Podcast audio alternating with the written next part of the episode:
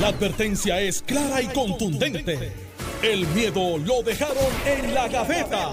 Le, le- le estás dando play al podcast de Sin, miedo, de Noti1630. el jueves a Cataño, eh, que fue la de Malecón, bien organizada.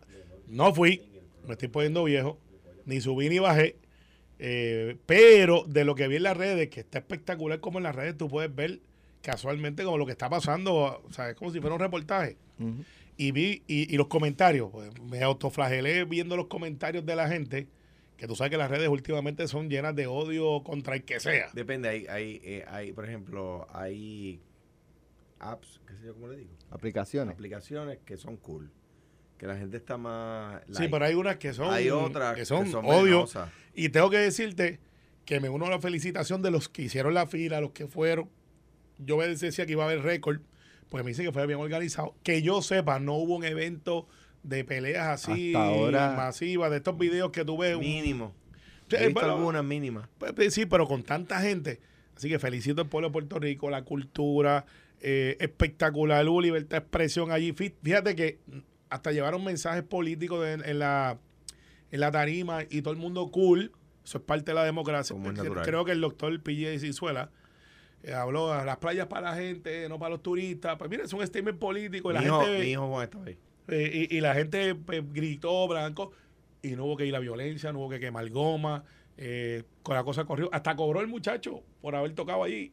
¿Qué muchacho cobró? Ah, ¿Quién? no que cobró porque es artista, eh, estaba claro, contratado. pero Bien hecho. Por y buen show que da. Por eso, sí. Tiene un par de cancioncitas que me gustan, otras pero no. Buen pero- show que pero da. está bien Nunca he cool. escuchado una canción que, que yo No, es bien recuerde. bueno. el médico que en la pandemia se fajó ayudando a la gente. eh, eh, Él es yo, dentista, o es médico médico. Si a lo mejor escucha, he escuchado alguna Los dentistas, te, te. No, acabas de buscar una prendida con los dentistas, quiero que sepas. Es que los dentistas Sí. son médicos. Por eso, pero tú acabas de decir, ¿eres dentista o médico médico? A ver, Este, me- te me- acabas de me- buscar una prendida sí, con los dentistas. Con mi vecino que está al lado, que son los dos son dentistas. la próxima Saludo- te la sacan sin anestesia. Saludos saludo a Pompi. Y no te lo van a decir. Y no te lo van a decir. A Pompi Cuesta, que es mi vecino del lado. De pared Pues, con pared. Este, la, la organización, eh, en términos de seguridad, ¿verdad? Este, hay que reconocer la labor de, del coronel José eh, Juan García, comisionado Juan. de la policía de, de Puerto Rico.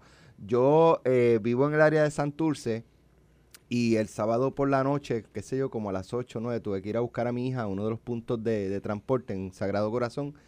Y la verdad que la- lo vi ayer, lo vi el sábado por la noche y lo vi ayer. ¿Sábado fue? Sábado bien, no me acuerdo.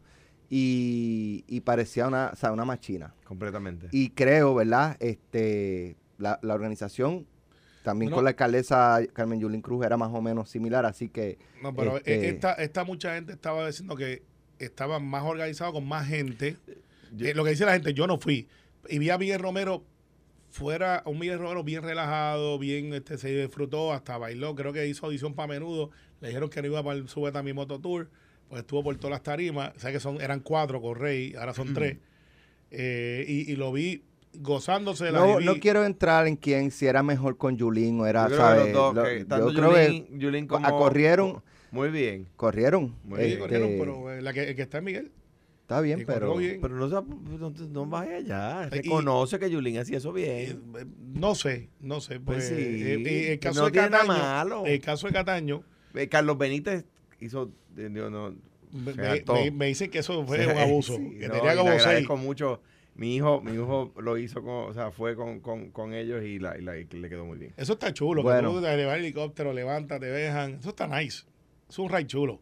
Y, Y, lo más y no, y importante, no dije el nombre de la compañía para que, eh, para que Raymond no se enoje conmigo. te la van a correr como quiera, pues solamente. Mira, este, hoy trasciende, eh, hay varias noticias importantes. Está la columna de que si Alejandro vuelve o no vuelve, pero tienen que, que escucharlo aquí a las 9 y 30 de la Mm. mañana. Alejandro dice si va o no va. Yo sé la contestación. Pues, la- me la adelanta. Eso.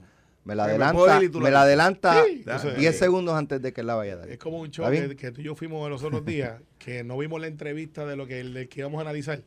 Y yo le dije fuera de relajo a, a, a Ferdinand, yo sé lo que yo voy a decir ya. Y Colbert dijo, yo también. Y dice, pues, pues no la pongan. Y literalmente hicimos el, programa. Ajá. Literalmente sin haber visto la entrevista completa. Y mucha gente no sabe eso.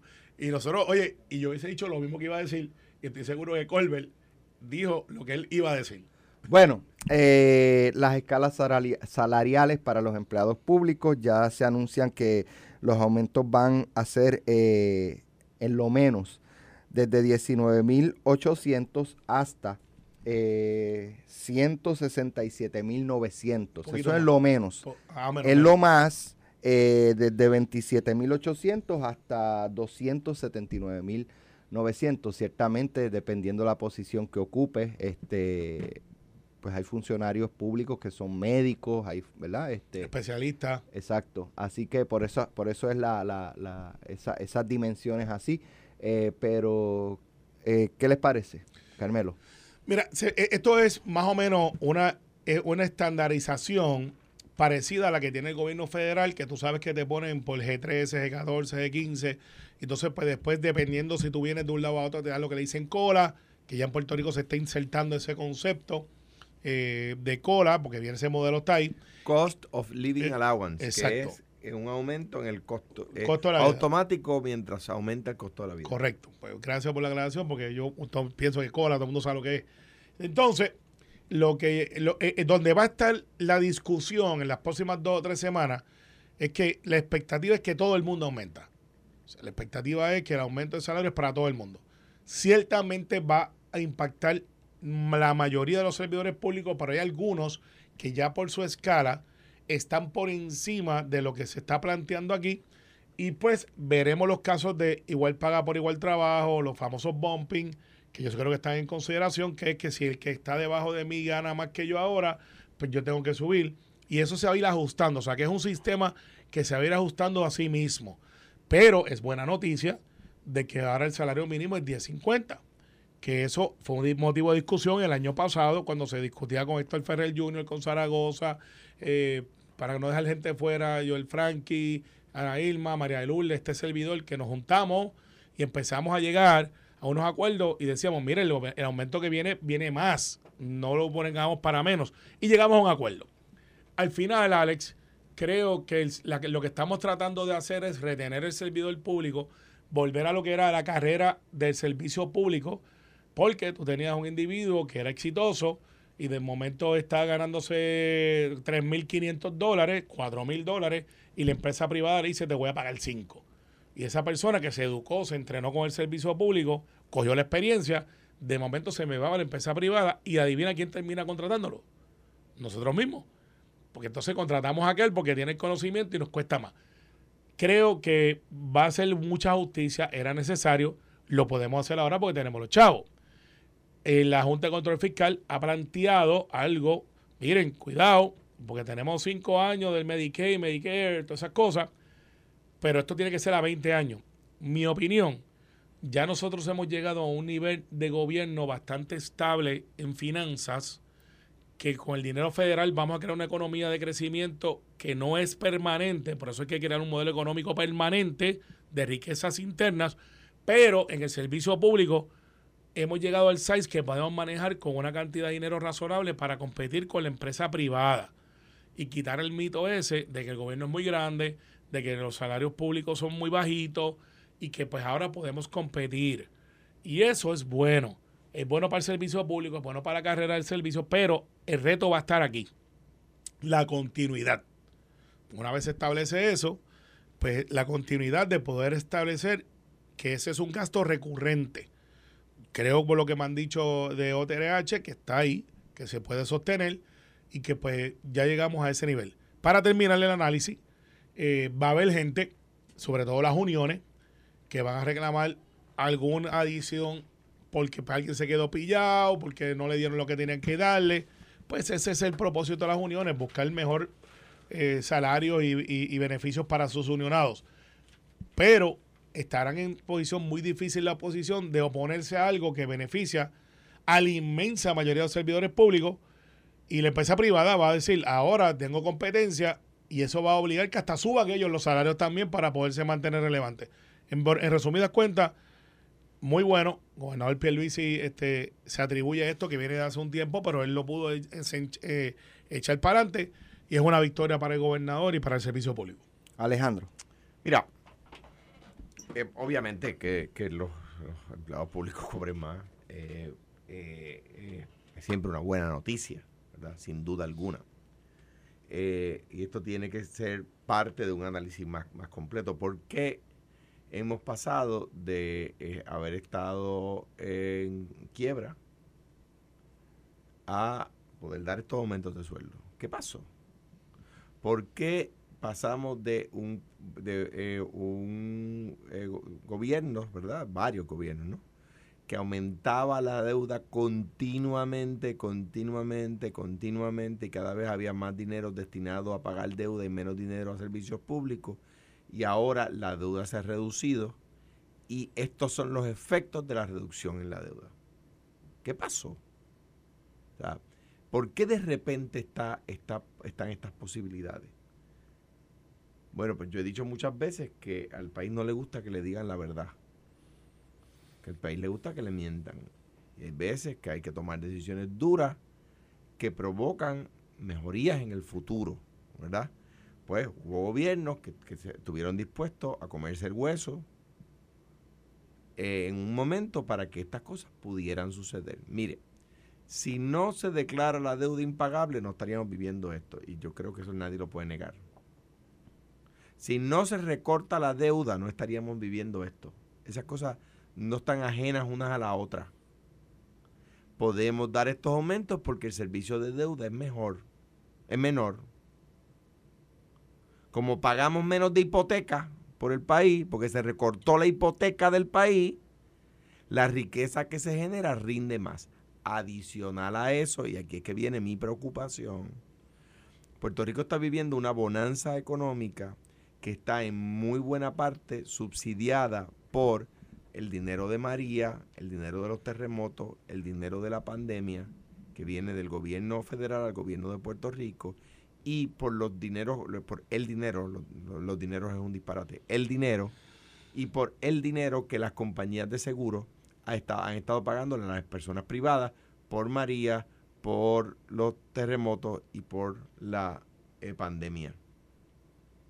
Y, la gente dirá, pero por la pandemia, sí, bueno, por ejemplo, hay seguros, hay personas, hay empresas que tienen eh, seguros que les pagan si tienen que suspender servicios, ¿verdad?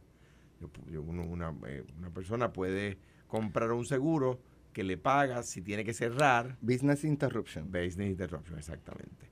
Pues, pues o sea que e, ese, ese aluvión de dinero es, no es permanente. Y esa es la parte que me preocupa. ¿Y por qué digo que, de nuevo, lo celebro, eh, pero levanto interrogante. No, no, eh, no, no, ¿verdad? no pongo para nada en duda la información que surge. Simplemente lanzo una pregunta. ¿Por qué? La economía que Puerto Rico, la economía, como dice Calmero, la riqueza capaz que el país es capaz de generar, si no tuviéramos los chavos de María de los terremotos y de la pandemia, ¿permitiría sostener esos salarios? Si la respuesta es que sí, perfecto. Perfecto. Aplos. Si la respuesta es que no, cuidado, porque es, esto, como diría Franco de Vita, te juro que esto ya lo había vivido. ¿Por qué? Pues yo recuerdo cuando el país se endeudaba, cuando los gobiernos tomaban préstamos y con cuyos préstamos daban aumentos de sueldo. ¿Ves?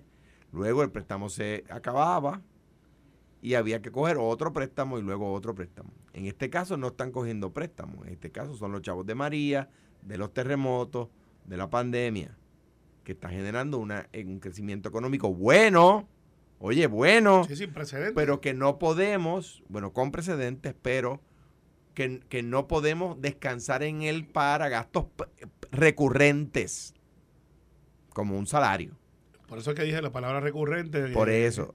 O sea, o sea, e, es mi única preocupación, de nuevo. Aquí gran parte de esto se logra porque se tomaron las decisiones que había que tomar. De hecho, antes de que alguien diga, ah, claro, porque el gobernador cuando se tomaron las decisiones fuiste tú. No, o sea, era yo, pero no estaba solito ahí. Si bien es cierto que el gobernador Pierluisi no estaba de acuerdo al principio con la reestructuración de la deuda total del país, después cuando vio los números y la gente del Tesoro le explicó, entró y estuvo de acuerdo. Sí, de ahí se hizo el stay, que es que no pagamos deuda por un buen rato y eso nos ayudó Eh, muchísimo. No también. solamente eso, la el stay en lo que se reestructura. Por eso. Es- ambas cosas. Entonces, el gobernador al principio no estaba de acuerdo con promesa y después estuvo de acuerdo con promesa. O sea, que, que en aquel momento él también estaba conmigo, o sea, estaba a mi lado en eso, ¿verdad? Eh, yo, yo cogía las críticas solamente, pero él estaba conmigo en eso. Acuérdense que él no era el candidato a la gobernación en ese momento. Entonces, la- el candidato era, era, era el gobernador, ¿verdad? Quien luego fue el gobernador Ricardo Rosselló. Que decían, recordarán ustedes, el, el- el gobernador con su, ¿verdad? Su, el carisma que tenía, etcétera, y el rapport que tenía, particularmente la filial del PNP, etcétera, y, y con, con- con un dinamismo que lo llevó a la gobernación, pero rodeado de, de- de algunas personas buenas y de un nursery. Me acuerdo que decían, eh, eh, vamos a pagar la deuda tal cual fue pactada. Y yo me acuerdo que yo dije, le doy seis meses para que declare la quiebra. Seis meses le doy. Y demoró tres. Si esas decisiones no se toman, no estaríamos viviendo esto. Sumado a eso, el dinero de María, el dinero de los terremotos, el dinero de la pandemia. O sea que celebro esto, enhorabuena, pero de nuevo, la riqueza que el país genera para pagar esos salarios tiene que ser recurrente. Para que no Sí, caigamos en lo mismo. Claro, claro. Tiene que, Entonces, tiene- si en 10 años un gobernador para sostener esos aumentos de sueldo tiene que empezar a coger prestado, nos jodimos de nuevo. No, No, perdón, nos eh, chavamos de nuevo. sí, no, y no, pero mira, lo que pasa es el lunes. Después, después de con la lengua hoy. Oye, Chavamos otra vez, quise oye, decir. acabo de ver. sal de ese cuerpo, Eh, Sanse. Sí, exacto. Después de la Sanse, mira, fulano, en vez de decirle, mira, fulano, mira. este, Cantueca. canto- eh, pero, pero, mira, no estoy en desacuerdo el análisis, porque obviamente tiene que haber recurrencia, tiene que haber un carrerismo de servicio público con permanencia versus los transitorios, que es lo que usan algunos para poder este decir, bueno, pues cuando salgan los chavos los saco y no tengo que darle de beneficio. Y, y- creo que es un que el STE ayudó, que Promesa ayudó. Yo estoy en contra de la ley como está con la Junta, que fue una enmienda republicana que se puso al final para poder llegar al consenso. Pero si no hubiésemos tenido promesa, quizás estuviéramos hablando nosotros en una casa de campaña, porque hasta Noti1 se llaman Y embarcados. quizás si no hubiese estado la junta que pusieron los republicanos, Ay, dale, dale, dale, se me olvidó que tú eres fanático de ellos. u- u- no- ni hubiésemos arrancado, estuviésemos patinando todavía a lo mejor. Y dentro a lo de- dentro mejor. de todo, Casi segura. Sé que tenemos la pausa encima, pero que se sepa, porque no sé, que, que- digo, es un muy buen artículo de Gloria, de Gloria Ruiz, pero todo esto es dentro de Lela, ¿sabes? Imagínate con la estadidad. Todo esto es. Imagínate con la estadidad. Estuviésemos gozando. Estás escuchando el podcast de Sin, miedo, de Noti1630. Viste que la foto de ID de, de Alvira parece. o sea, es el único tipo que he visto que sale bien en las fotos de ID. Mira para allá, es una foto de, de artista de novela. Sí, sí. Pasión de Gavilanes. Todos salimos chavos. La de Costco, tú sabes, pero, pero en la de otras tiendas por departamento, tú sales así, todo feo, borroso. Y Alvira, mira, high definition. La de unos Radio Group. Porque este es de unos radio group, papá. Eso es, esa, esa foto está Bueno, chula. hay una columna de, del profesor Carlos Díaz Olivo que plantea el posible regreso de Alejandro García Padilla a la candidatura a la gobernación para las elecciones del 2020 y entre las cosas que destaca, pues establece que las figuras que se han mencionado no eh, han levantado mucho entusiasmo eh, y destaca que pues Alejandro es una figura política carismática eh, y con capacidad de levantar fondos para una candidatura a la gobernación, cosa que no le ve eh, a los otros ¿verdad? mencionados posibles candidatos. Y pues Alejandro está aquí con nosotros. Pero Carmelo por lo regular comienza a analizar. Pero esta vez te voy a Carmelo, vamos- vamos a empezar con Vamos a hacer Carmelo. el turno al caballero del Partido Popular. Pero vamos, vamos a empezar contigo. Tú eres el jefe aquí, pero te déjalo que le hable primero. Tú no ibas a anticipar lo que él Sí, pero para ver si lo que yo iba No, a decir. si lo dices después, pues no es anticipo. Sí, porque ya yo lo pensé. si tú quieres, yo empiezo, no te preocupes. Pero, vamos, pero mira, vamos. y no si lo usted quiere escuchar a Alejandro, no se despegue de no se despegue. Mire, ciertamente el Partido Popular tiene un problema de liderato brutal. Brutal. Nunca antes yo había visto una crisis de liderato dentro del Partido Popular como en tiempos, por lo menos en tiempos recientes, los últimos 25 años. Crisis todos los partidos han tenido, pero esta no tiene precedente. Y mira cómo lo explico. Zaragoza ha anunciado tres veces que va para la gobernación y nadie le cree. José Luis del Mao es presidente del Senado en un gobierno algo compartido porque tiene pluralidad, no tiene mayoría, que eso con- conlleva un mollero adicional, porque tú tienes el mollero de, de que tienes para probar cosas, tiene que pasar por donde ti, y con lo buena gente que es y la amistad que nos une, no ha podido despuntar como un líder que sea el líder del Partido Popular, en parte gracias a Tatito, que se rucho en mano y usando la receta de Carmen Yulín que usó con Alejandro, ciertamente ha ido socavando y no deja que ese árbol crezca. Entonces tienes la alcaldesa de Morovi, que yo creo que es la cuarta vez que dice que va para adelante, y el carro no baja la cuesta de Morovi. Se ha quedado allí en las cuatro esquinas, ahí en el negocito muy famoso allí, con el juguito de toronja y nada más. Charlie, que perdió por poco, si vamos a, a verlo en porcentaje, se supone que tenga algún centro de gravedad que la gente diga, espérate, este fue por poquito, a lo mejor en la próxima puede reenganchar. Ni en Isabela ni en ningún lado veo alguna euforia porque Charlie ha dicho que lo está considerando. Entonces, la única euforia que han creado algunos miembros del Partido Popular ha sido que el nieto de Hernández Colón, que ese es su mérito mayor, sin quitarle a su inteligencia, que pues, yo no presumo que no es inteligente, yo presumo que no está maduro políticamente, por lo que he visto, pues e- es la esperanza roja. Eh, David Bernier sigue sacando dientes y haciendo obras de teatro y no creo que vaya a tirarse una obra de cuatro años de función en, en la fortaleza por razones obvias. Entonces, mira a dónde han llegado. Alejandro García Padilla ha dicho en este programa no una. No, no, ¿Dónde no. han llegado? Como, Ah, no, lo, lo No, que pero, queda. eh, no, no, chicos, pero cierta manera por ahí que va. Pero, pero, eso es para los que que no peleo contigo. mira, pero mira, mira, chicos, mira dónde han llegado, no quiere decir que sea malo. Esto de chavo, olvídate de eso. Pero mira, O sea, que estás buscando a Alejandro. no, no, es, es como- eso es lo que queda. No, no, llegado. fíjate, no iba por ahí, Alejandro, pero ya que tú lo dices, esto es en vivo. Mira, mira, ok, mira hasta dónde han llegado políticamente. Mira, está Mónica casi hace No, llorar de no, la no. risa. Pues yo estoy, muri- estoy riendo, imagínate. Entonces han llegado de que Alejandro en este programa ha dicho no una, no dos, no tres, como diez veces. No voy a aspirar. Y Díaz Olivo, que se las olfatea, que es un profesor eh, en ciencias políticas, corporativo, analista. Mire, dice, si yo tengo a, a, a, a Pablo, José Pablo, Pablo Juan, José Pablo, ¿verdad? Para no, Pablo José, tú lo sabes. Pablo José, Pablo José.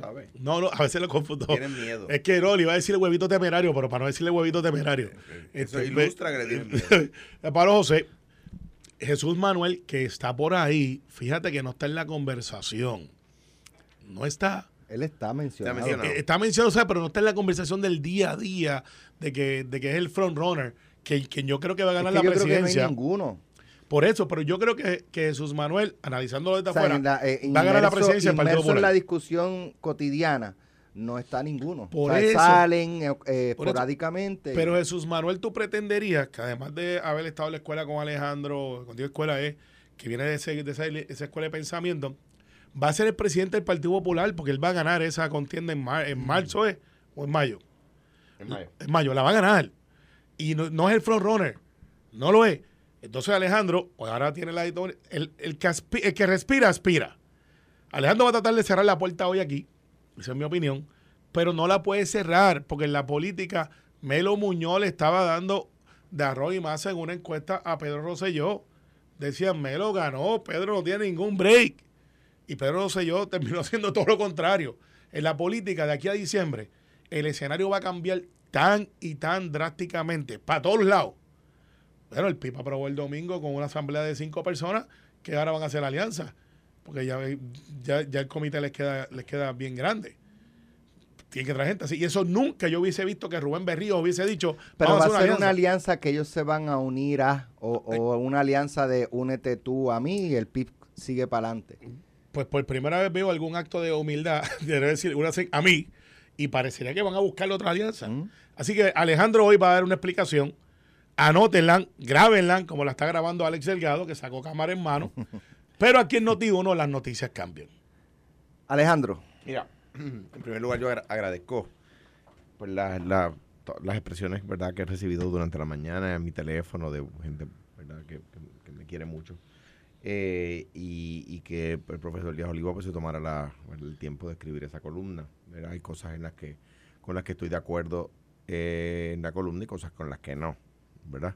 Pero va- varias cosas. Número uno, mi abuelo, con quien yo pasé buena parte de mi tiempo libre de, niño y, joven, eh, decía, había, había participado en la política y se retiró, eh, igual que yo, se retiró eh, no porque perdió, se retiró, dijo, no voy a aspirar a la reelección, ¿verdad? En la elección del 68 él no aspiró. Decía, el, el poder es como el licor. Hay que saberlo dejar, porque si no, te embriaga. Y en ese sentido, yo tengo eso bien claro en mi, en mi mente. El poder embriaga y uno tiene que saber cuándo decir que no, en primer lugar. En segundo lugar, para aspirar a un puesto político uno tiene que saber para qué. No es para no es por el mero hecho de ganar, hay que ganar. El Partido Popular es un partido con vocación de mayoría. Hay algunos compañeros dentro del Partido Popular que quieren sumergirlo en un partido de vocación de minoría, pero el Partido Popular tiene vocación de mayoría desde su inicio. Igual que el PNP tiene vocación de mayoría. Eh, eh, no- pero no son ningún no son ningunos partidos, o sea, ninguno de los dos partidos se consuela con la derrota. He escuchado partidos que dicen, bueno, sacábamos 3% y ahora sacamos 6%, que esto es una gran victoria. No, hombre, por Dios. O sea, que 6 de cada 100 personas voten por ti no es una victoria en ningún, bajo ninguna circunstancia. Dicho eso, in- independientemente de que sea gente muy buena, ¿verdad? La que se postula por esos partidos. Dicho eso, eh, ¿aspirar para qué? ¿Ganar para qué? Pues si las cosas que hay que hacer la gente no las quiere oír. Si las cosas que hay que hacer para, para, para tener cambios permanentes, la gente no las quiere oír. El sistema tributario, hay que cambiarlo. Aquí se le pone, el, el trabajo tiene un impuesto, se llama contribución sobre ingresos. Ese es el impuesto al trabajo. Eso es un absurdo. La productividad de la gente Se castiga con impuestos. se cantidad con impuestos. La mientras más productivo eres, más impuestos pagas. Y eso es un absurdo. Eso es, eso, el, el- el- el- otro día que le dijo, no, yo me puse el IVA como si fuera gran cosa. O sea, eh, favoreció el impuesto al trabajo, a la productividad. Pues eso hay que cambiarlo. En Puerto Rico hay que traer el IVA y hay que eliminar la contribución sin ingresos, sí o sí. Y, y si no es para hacer esos cambios fundamentales, ni yo ni nadie debería estar dispuesto a- a- a- a patear la lata y seguir haciendo lo mismo. El crimen, lo bajamos de mil a 500, sigue siendo demasiado absurdamente demasiado. Los hijos de uno salen y, y- y uno re, se queda rezando, mano, porque la calle, la calle es complicada. Mira, ahora mataron a otro más en un servicarro. Tú que, que- que- tu hijo te diga, mira, me voy a meter al servicarro, pues, pues tú dices, mano, está en un servicarro, no le va a pasar nada. Pues allí fueron a matar a uno esta mañana, otro más, porque han matado dos o tres en el servicarro en estos Eso días. está brutal.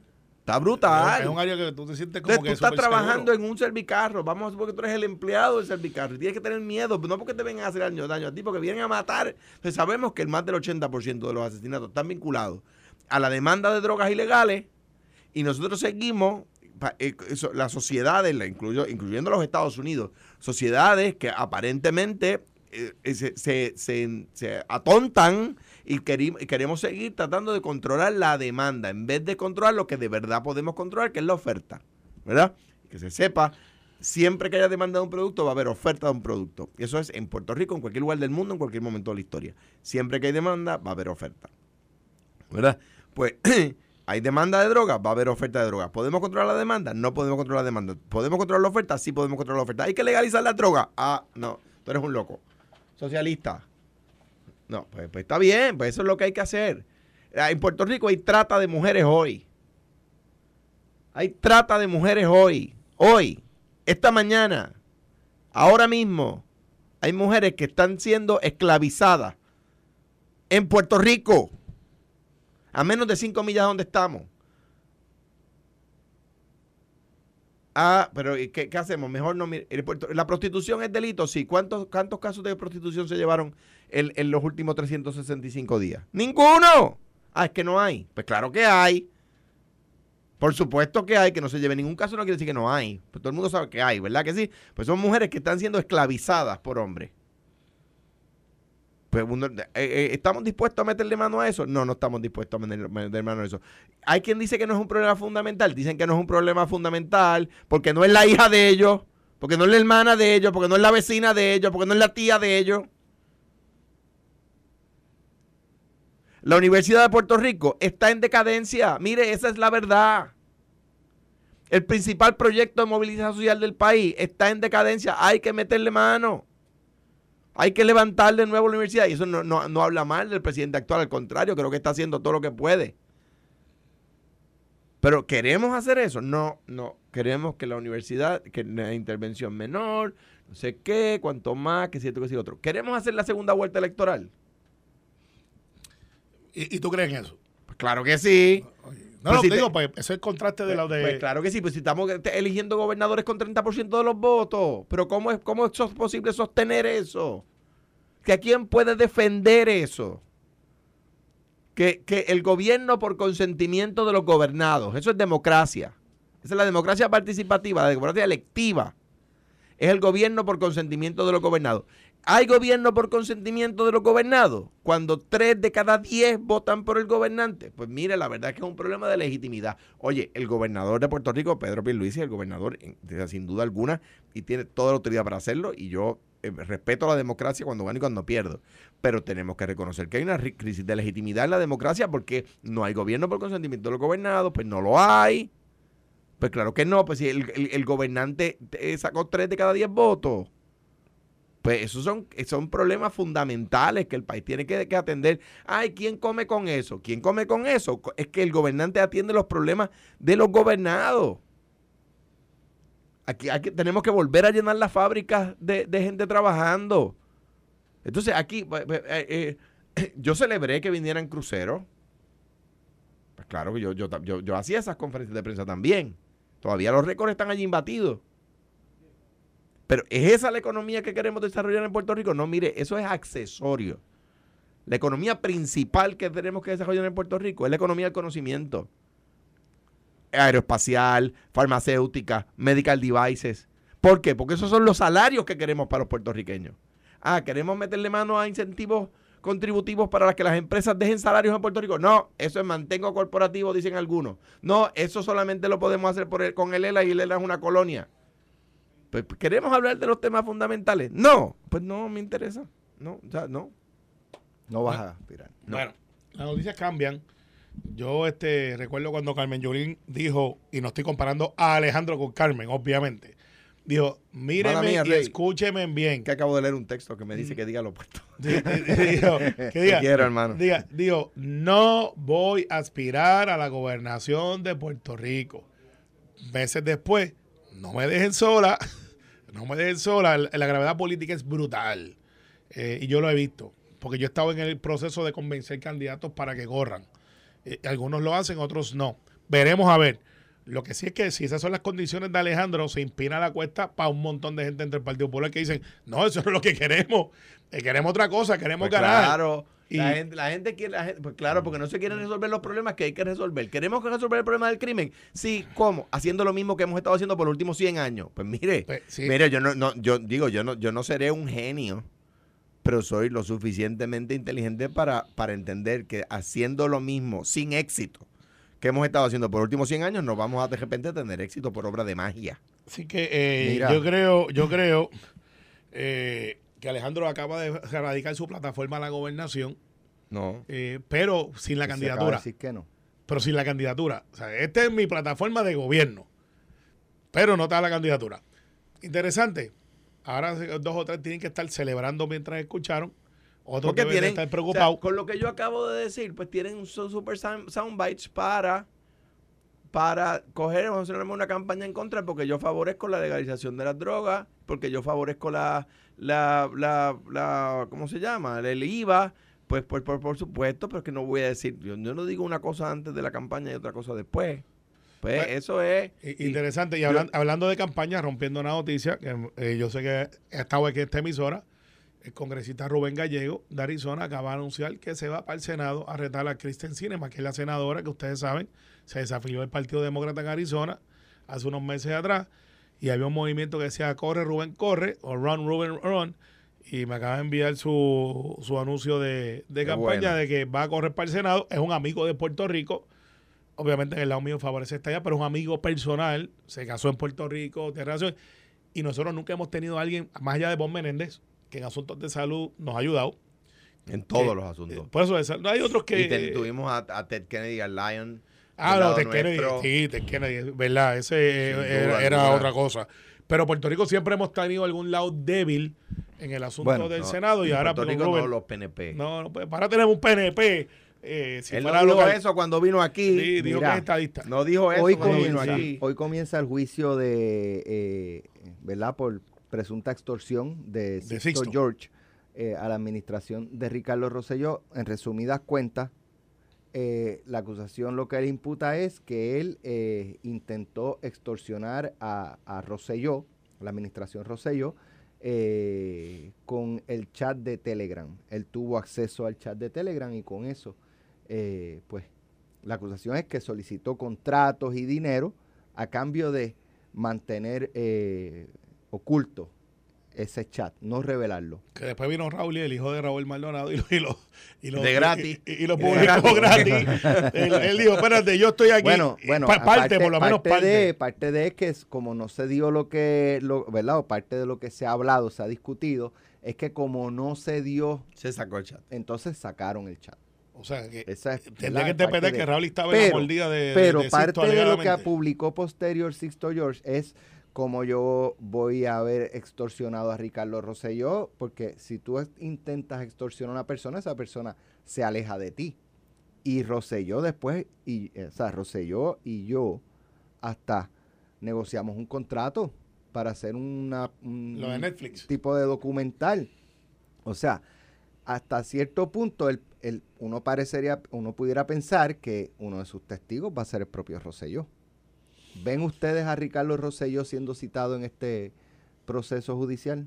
Yo no lo descarto porque si es parte de mi defensa. Pero de sería que- por, de- por parte de la defensa, ¿correcto? Claro, sí, pues si es parte de mi defensa de que yo tenía alguna relación, que no había tal extorsión o que si fue una oferta que no sé, que él va a tratar de decir, mira, fue una oferta de negocio, no fue una extorsión, eh, pienso yo, mirándolo desde el lado de defensa, eh, miren, aquí este, había una crisis, a mí me iban a contratar para controlar esa crisis.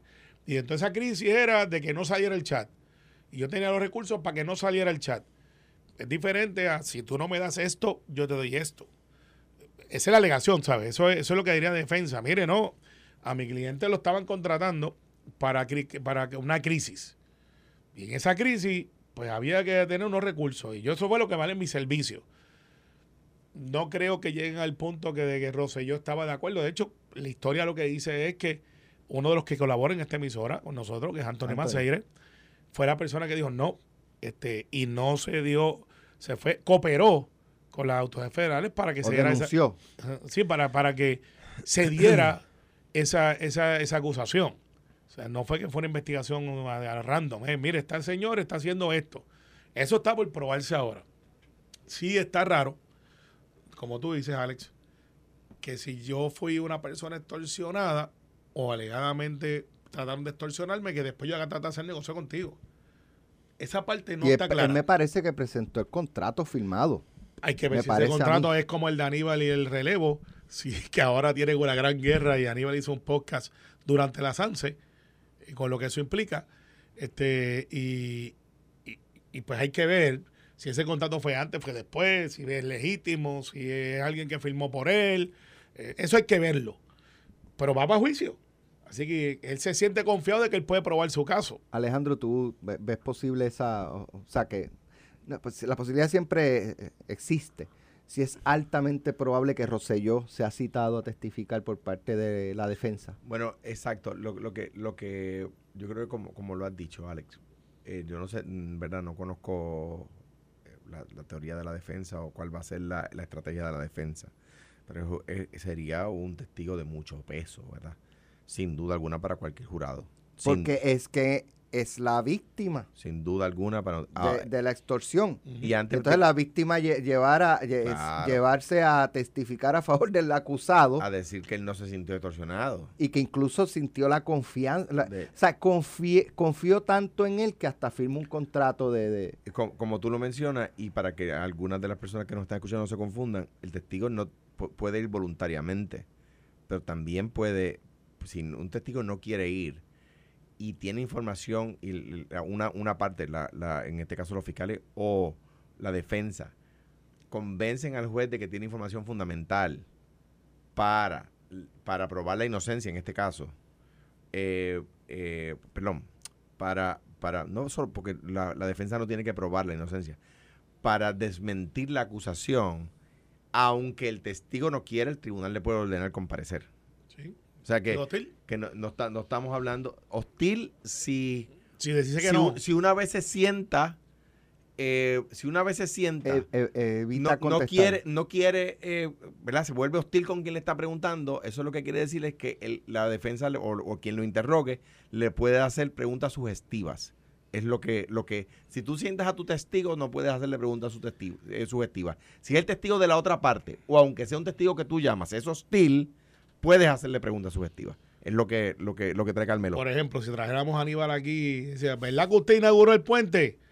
Eh, bueno, sí, y- pero, Pero no la fui- salsa estuvo bien buena. estuvo y bien buena. allí. ¿Verdad que al lado del puente está el colisión naranjito también? Esas son preguntas sugestivas. Por eso, Sí. sugestiva. En, en- en cualquier caso, una persona que cita a su testigo no le puede hacer las preguntas de esa forma porque le está sugiriendo la respuesta en la, en la Ay, pregunta. pero no Bueno, no lo digo yo para la gente que nos está yendo. Gracias, Carmelo. Gracias, Alejandro. Lo próximo, pelota dura aquí en Noti 1630 con Ferdinand Pérez y Carlos Mejía. Esto fue, el podcast de Sin, miedo, de Noti1630. Dale play a tu podcast favorito a través de Apple Podcasts, Spotify, Google Podcasts, Stitcher y notiuno.com.